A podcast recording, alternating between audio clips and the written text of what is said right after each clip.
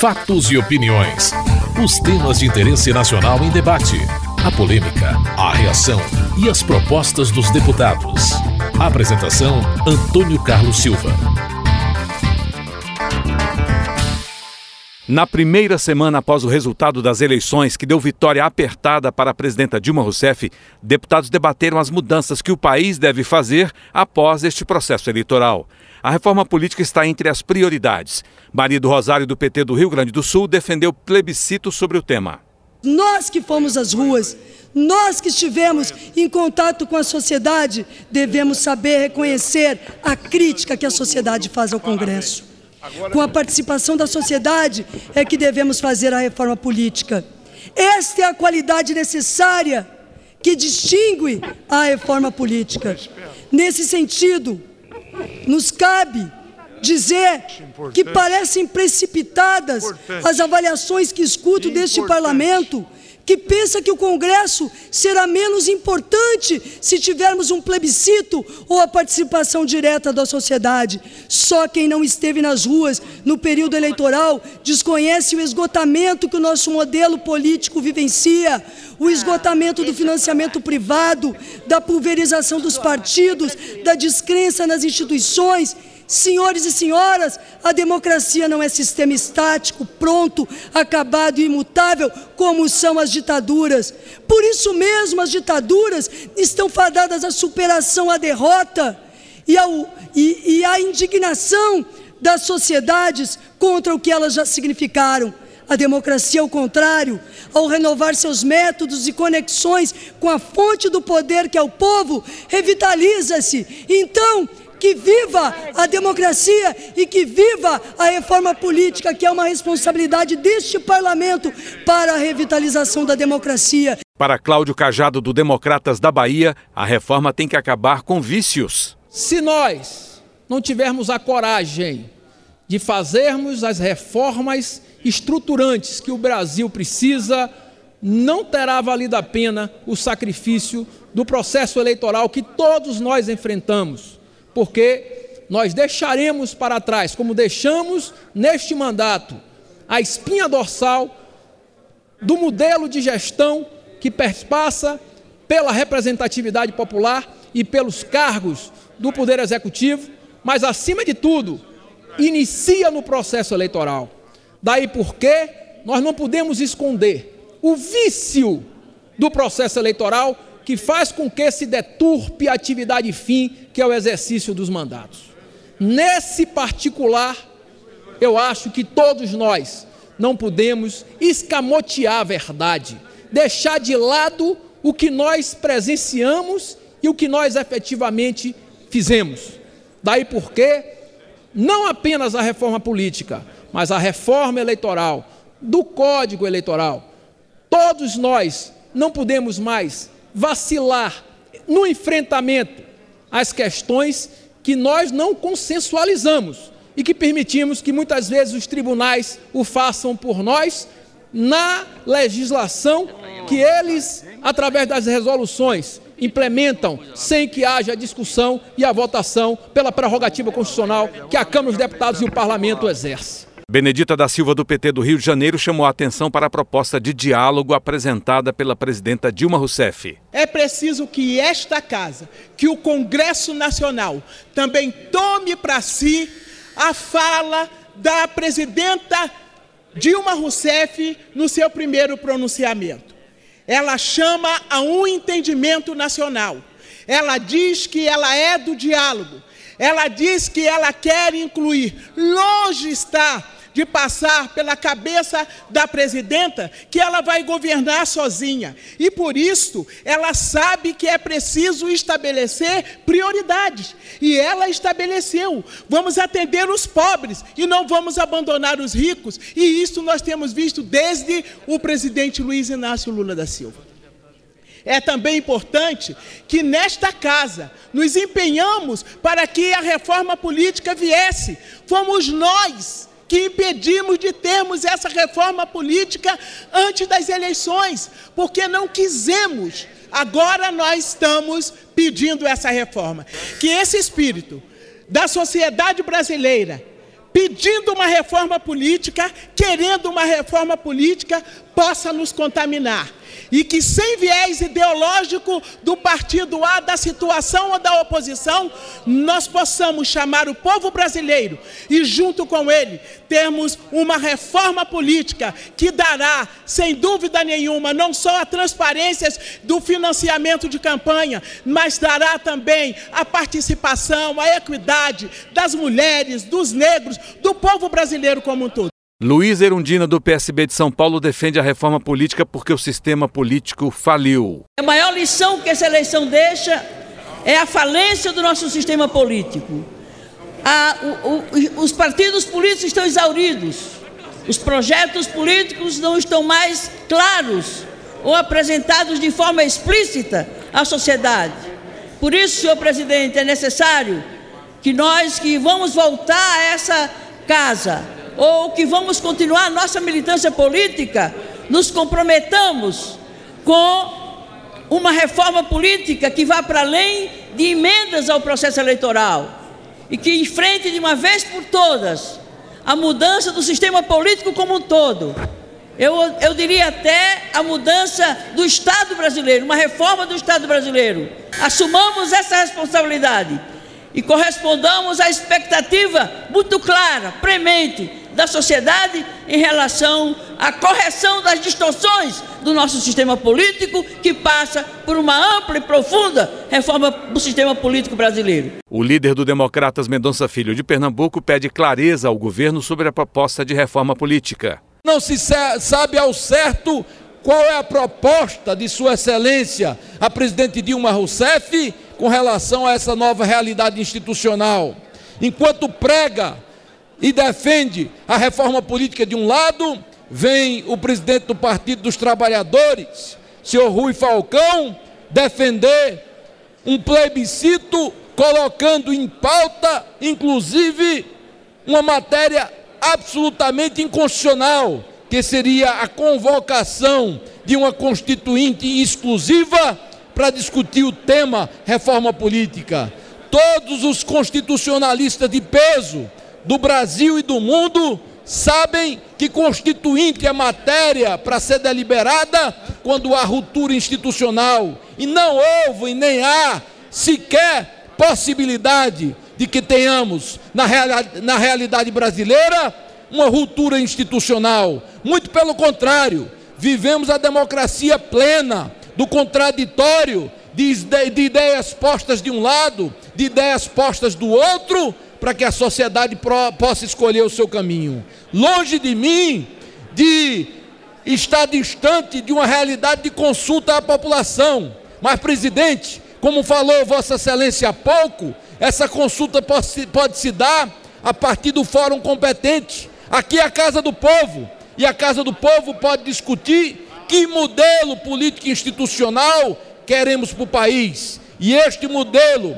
depois de referendado pelo parlamento brasileiro, pode sim ser submetido a um referendo popular para que a população brasileira possa dar o aval necessário ao modelo político institucional que avance com relação à modernização política institucional do nosso país. O líder do governo, Henrique Fontana, do PT do Rio Grande do Sul, chamou a atenção para o financiamento de campanhas. Nós estamos felizes com o resultado acolhemos este resultado com enorme responsabilidade, queremos dialogar com toda a sociedade brasileira para buscar as soluções que o Brasil precisa.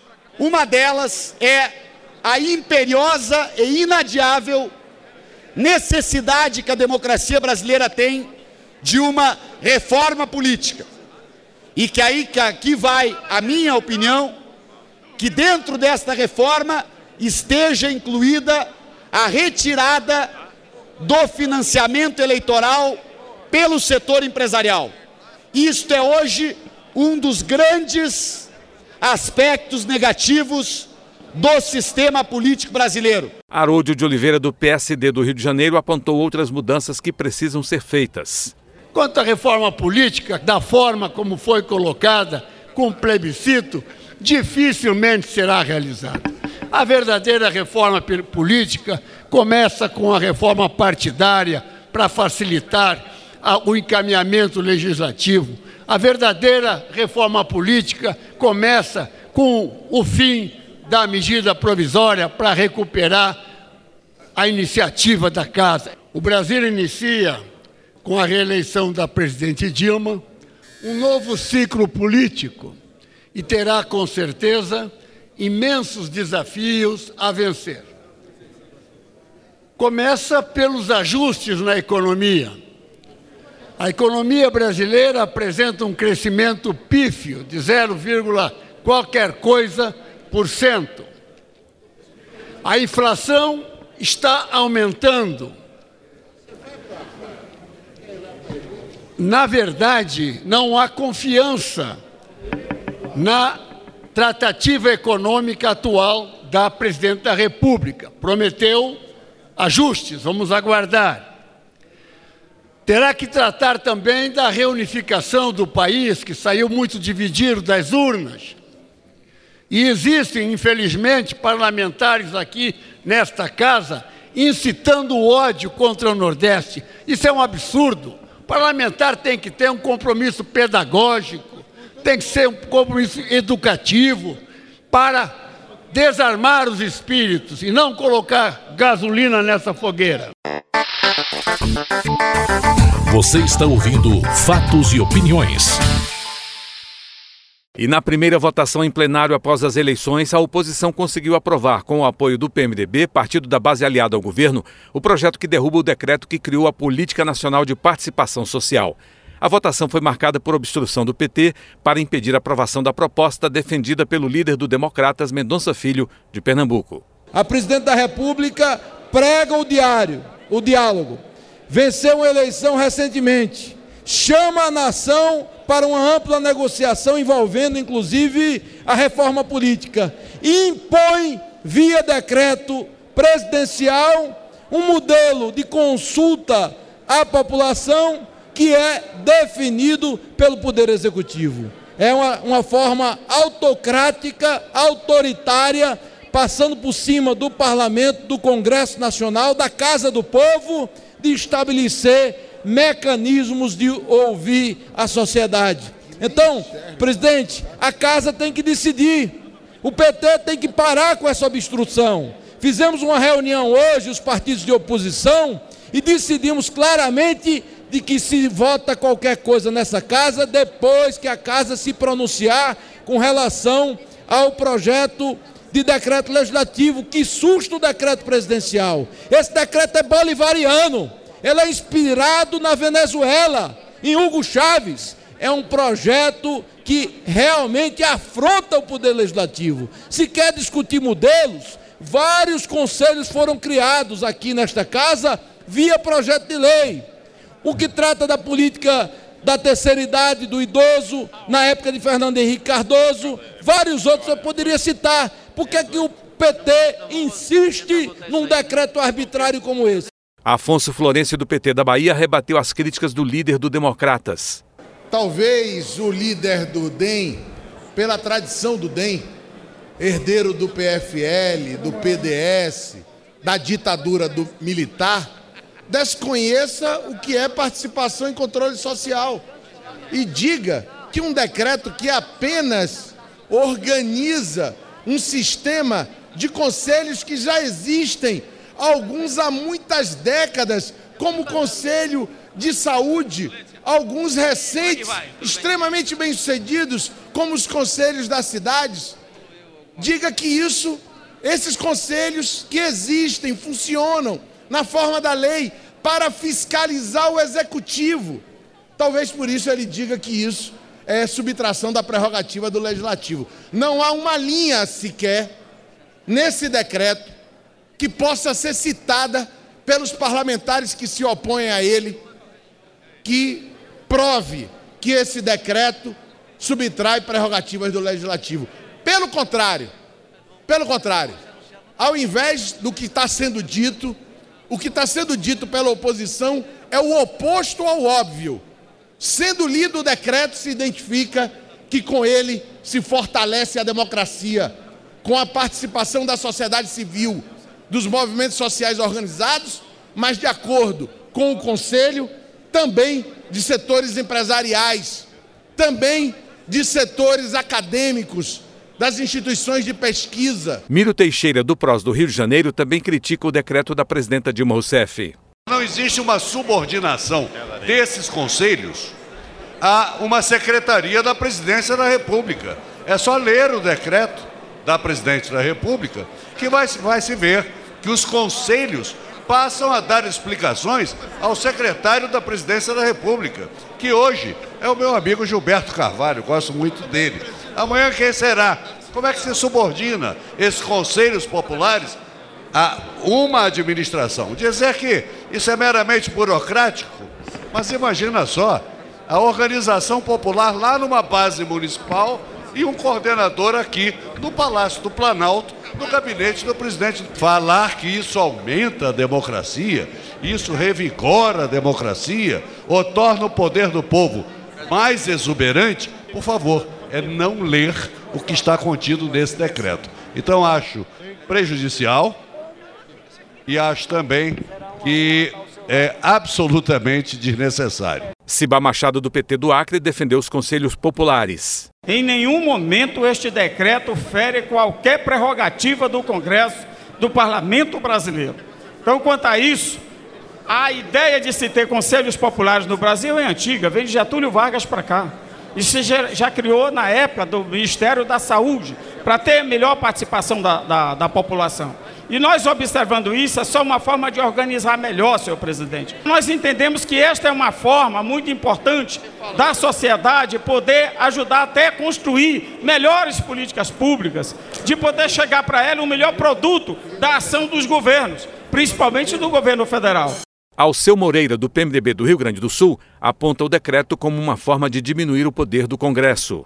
Nesta proposta, na antessala da Presidência da República, o secretário-geral da Presidência da República comanda. Ora, este governo já é imperial, governa por medida provisória, indica os membros do Supremo. Aqui no Congresso faz a verdadeira patrulha. Agora querem fazer conselhos é claro que não. Nós vamos votar por amor à democracia. Muitos que aqui estão querendo o conselho estavam escondidos embaixo da cama quando da ditadura militar. Nós estávamos na luta. Nós queríamos o parlamento aberto e soberano e nós não vamos permitir de forma nenhuma subterfúgio que reduza o nosso poder de mando e o nosso mandato. A democracia se faz pelo voto e não pela representação de capachos patrulhados para fazer a vontade do governante que reina neste país. Para o líder do PPS, Rubens Bueno, do Paraná, o decreto é autoritário. É um decreto autoritário, autoritário porque não houve o parlamento brasileiro. Aí se diz do plebiscito quando nós saímos das urnas eleitos para mais um mandato de quatro anos quando se fala de plebiscito para a reforma política. Então, senhor presidente, esse decreto autoritário nada mais é do que criar forma legal para o aparelho petista montado junto ao Estado brasileiro. O líder do PSOL, Ivan Valente de São Paulo, fez apelo aos parlamentares pela aprovação de proposta que o partido apresentou. A iniciativa que nós tomamos agora de apresentar o projeto de lei da Casa do Poder Legislativo, criando o Sistema Nacional de Participação Popular e a Política Nacional de Participação Popular. Então, todos aqueles que ontem defender a revogação do, do decreto da presidente da República, criando o Sistema Nacional de Participação, e que disseram que o, que o projeto retirava prerrogativas do legislativo, agora precisam votar nesse projeto, porque o projeto é do próprio legislativo. E aqui, que eu saiba, e ninguém manifestou, é contra a participação popular, o controle social e uma maior participação da sociedade civil brasileira e do controle. O nosso projeto, ele acaba retirando, senhor presidente, é, a participação da Secretaria-Geral da Presidência, então o, o, o sistema é autogerido, os conselhos já existem na sociedade brasileira, o sistema já funciona porque já tem as conferências nacionais e todas as categorias ali elencadas funcionando. apenas nós quisemos dar o auto, a autogestão aos próprios conselhos. Isso vai acontecer. Também é, quisemos a paridade nos conselhos, não desejável, mas obrigatória entre a parte governamental e a parte da sociedade civil. E criamos também as condições muito maiores de participação popular. Aprovado, o projeto que susta o decreto da presidenta Dilma Rousseff segue agora para apreciação no Senado. Você acabou de ouvir Fatos e Opiniões, uma produção da TV Câmara. Edição e texto Antônio Carlos Silva e Eliane Breitenbach. Apresentação Antônio Carlos Silva.